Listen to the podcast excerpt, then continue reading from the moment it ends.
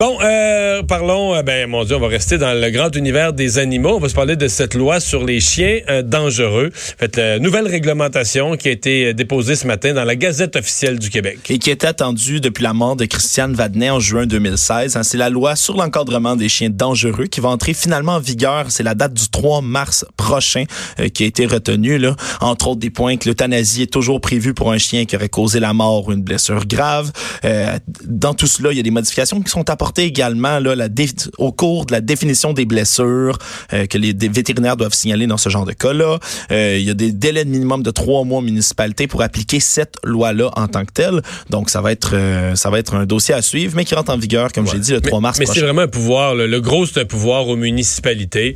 dans les choses qui risquent, à mon avis, de faire peut-être un peu réagir, c'est qu'on semble rendre plus automatique le, le tout le volet euh, euthanasie dans le cas où il y a mais dans le cas évidemment d'attaques graves, de blessures graves ou même de mort, euh, de rendre plus automatique euh, l'euthanasie.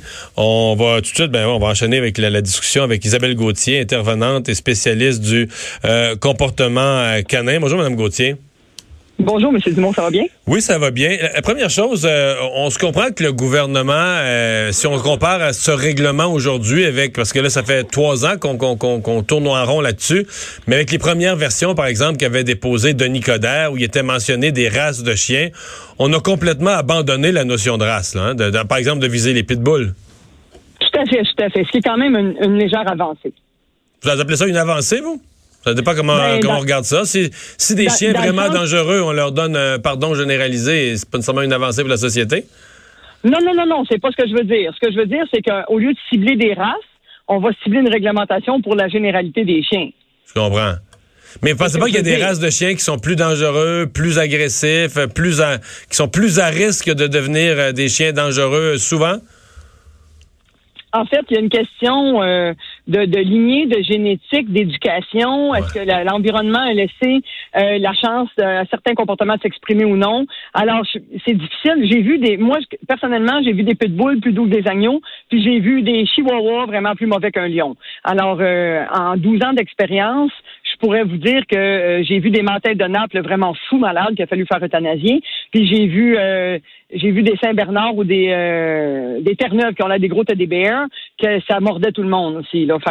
Alors je peux pas non je peux pas dire qu'une race peut plus qu'un autre. je peux vous dire que certains types de, de chiens qui vont être des chiens qui étaient plus de garde vont avoir la comment je pourrais dire ça, ils vont déclencher plus rapidement à poursuivre et à vouloir euh, mordre parce que ça fait partie de leur patron, ça fait partie de leur génétique. Ils ont été éduqués pour ça, puis ils ont été reproduits pour ça. Fait, dans ce sens-là, oui, mais dans le sens où je vais cibler une race, j'ai de la difficulté avec ça parce que dans une portée, il y a six chiots, ils sont tous différents. Je comprends. Comment on va établir parce que ok, il y, a un chien qui a, par exemple, quand il est arrivé un incident, une morsure grave, etc. Là, il y a toute une politique, on la comprend bien dans la réglementation, mais il y a un autre mhm. volet où on dit euh, on parle d'un motif raisonnable. On dit si la municipalité parce que c'est les municipalités qui vont gérer ça. C'est la municipalité un motif raisonnable de croire qu'un chien pourrait être dangereux. Elle peut imposer l'évaluation. Donc, elle peut imposer au maître, puis c'est le maître qui va être assez frais. Le maître du chien va avoir l'obligation de se présenter devant un évaluateur et de faire uh-huh. évaluer la dangerosité de son chien. Qu'est-ce qui, pour vous, serait un motif raisonnable euh, pour une municipalité de croire que... Parce que, par exemple, on dit qu'il y a des chiens là, qui sont jappeux. Là. Ils jappent, ils jappent, ils jappent. Ils n'ont jamais mordu personne. Ils mordront jamais personne. Ça peut être fatigant de les entendre japper, mais quels sont les vrais critères pour dire, là, on a un motif raisonnable d'être inquiet d'un chien? Euh, en fait, euh, ça peut être très large parce qu'il faut vraiment connaître le langage canin. Euh, le motif raisonnable, c'est est-ce que ce chien-là, son premier réflexe, c'est de mordre pour vouloir dire lâche-moi, ou ça, ça va être plus ça, dans le sens où il y a quatre façons de réagir face à la peur de mourir. Il y a figer, fuir, faire face et faire semblant. Donc, si le chien, dans ses réflexes de défense, c'est faire face continuellement, lui, il a plus un potentiel de dangerosité élevé. S'il y a une intolérance aux manipulations, et, donc il devient aussi un potentiel plus dangereux. Mais de, statuer, dire lui, de regarder un chien de même, puis dire lui est plus dangereux à euh, il faut connaître un peu les chiens dans un premier temps. Puis dans un deuxième temps, mais si, si ça fait dix fois que ce chien-là charge les gens et, et jappe en donnant des gros coups de nez, en les bousculant, ça peut être un signe que la prochaine fois, ça peut mais être vous, c'est OK. Mais mettons qu'une municipalité vous appelle, vous, avec votre expérience des chiens, puis vous dit, là, mm-hmm. j'ai... Euh, il y a un chien, euh, les deux voisins sont inquiets, ils nous ont appelé à la, municipalité, puis on veut faire faire l'évaluation du chien, est-ce qui est vraiment dangereux ou pas.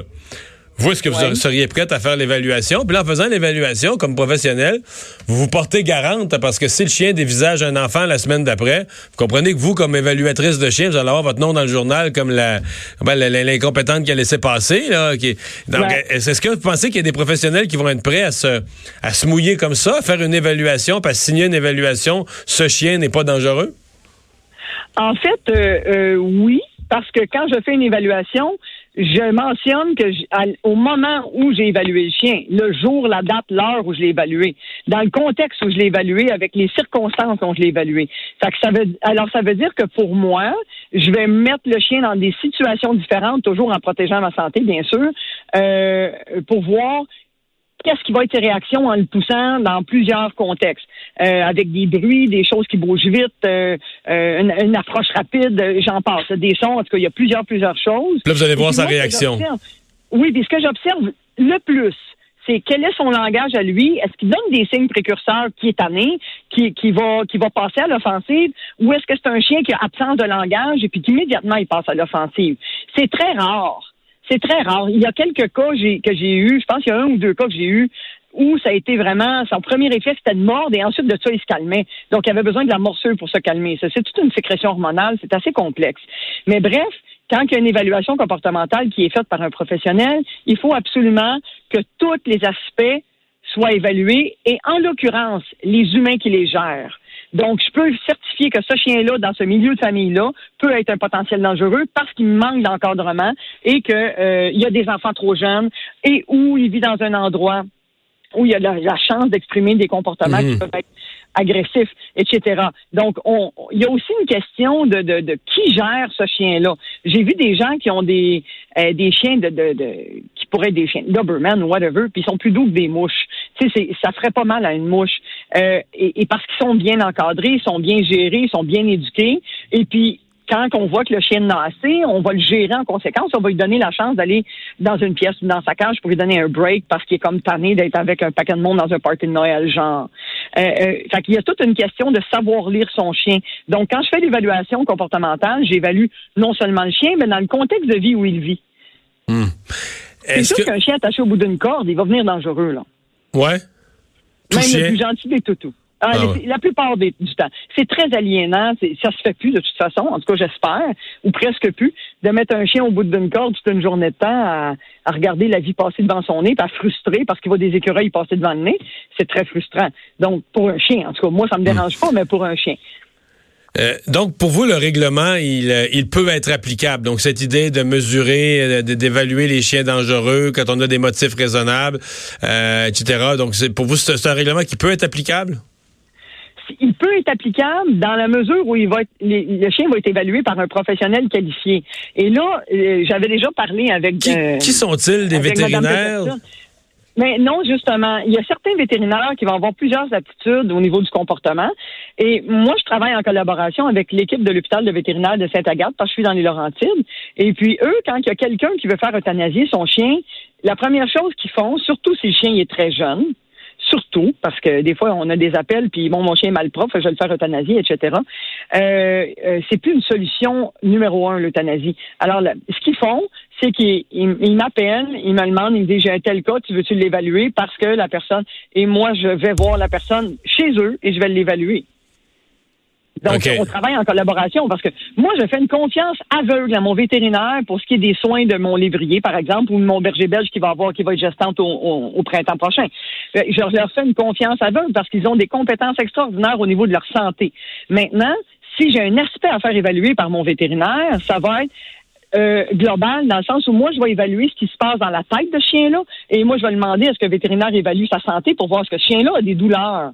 Est-ce qu'il y a des souffrances quelconques physiques qui viendraient générer des problèmes de comportement? Mais là, les spécialistes du comportement canin, comme vous, là, vous connaissez vraiment ça, vous l'avez fait, mais est-ce que vous avez quand on parle quand on parle municipalité, on parle d'une administration publique. Et par définition, une administration mhm. publique doit avoir des règles, des normes. Donc, si elle fait affaire avec un professionnel autorisé à évaluer un chien, faut qu'il y ait un diplôme. Il faut que la personne soit agréée, diplômée. Euh, euh, mhm. À ma connaissance, des, spécialistes du comportement canin, il n'y a aucun encadrement de la profession. Là. Tout à fait. Donc là, le danger, c'est qu'on va faire affaire avec des vétérinaires parce qu'eux ont un titre.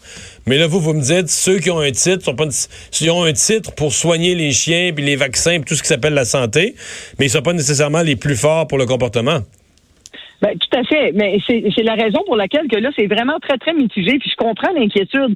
Parce qu'il y a plusieurs personnes qui vont me dire, ah, j'en ai rencontré un d'ailleurs il n'y a pas tellement longtemps. Moi, j'ai 40 ans d'expérience, j'étais à tête, on fait ça de père en fils. Mais euh, tu sais, je le regarde travailler, puis euh, j'ai des des, des, des, craintes parce qu'avec un chien agressif, il justifie des techniques aversives. Donc, moi, je fais comme un chien agressif, c'est loin d'être la technique aversive qu'il faut utiliser. Alors, il n'y a rien qui est régi, il n'y a pas d'ordre et c'est vraiment très inquiétant. Moi, je vous dirais, euh, il faudrait, après ma barre, dire maintenant, moi, je vais à la municipalité, je veux avoir un chien, je veux être propriétaire d'un animal, je veux adopter un animal, donc j'ai un test à souscrire. Et, c'est dans ce niveau-là qu'on devrait mettre de l'énergie.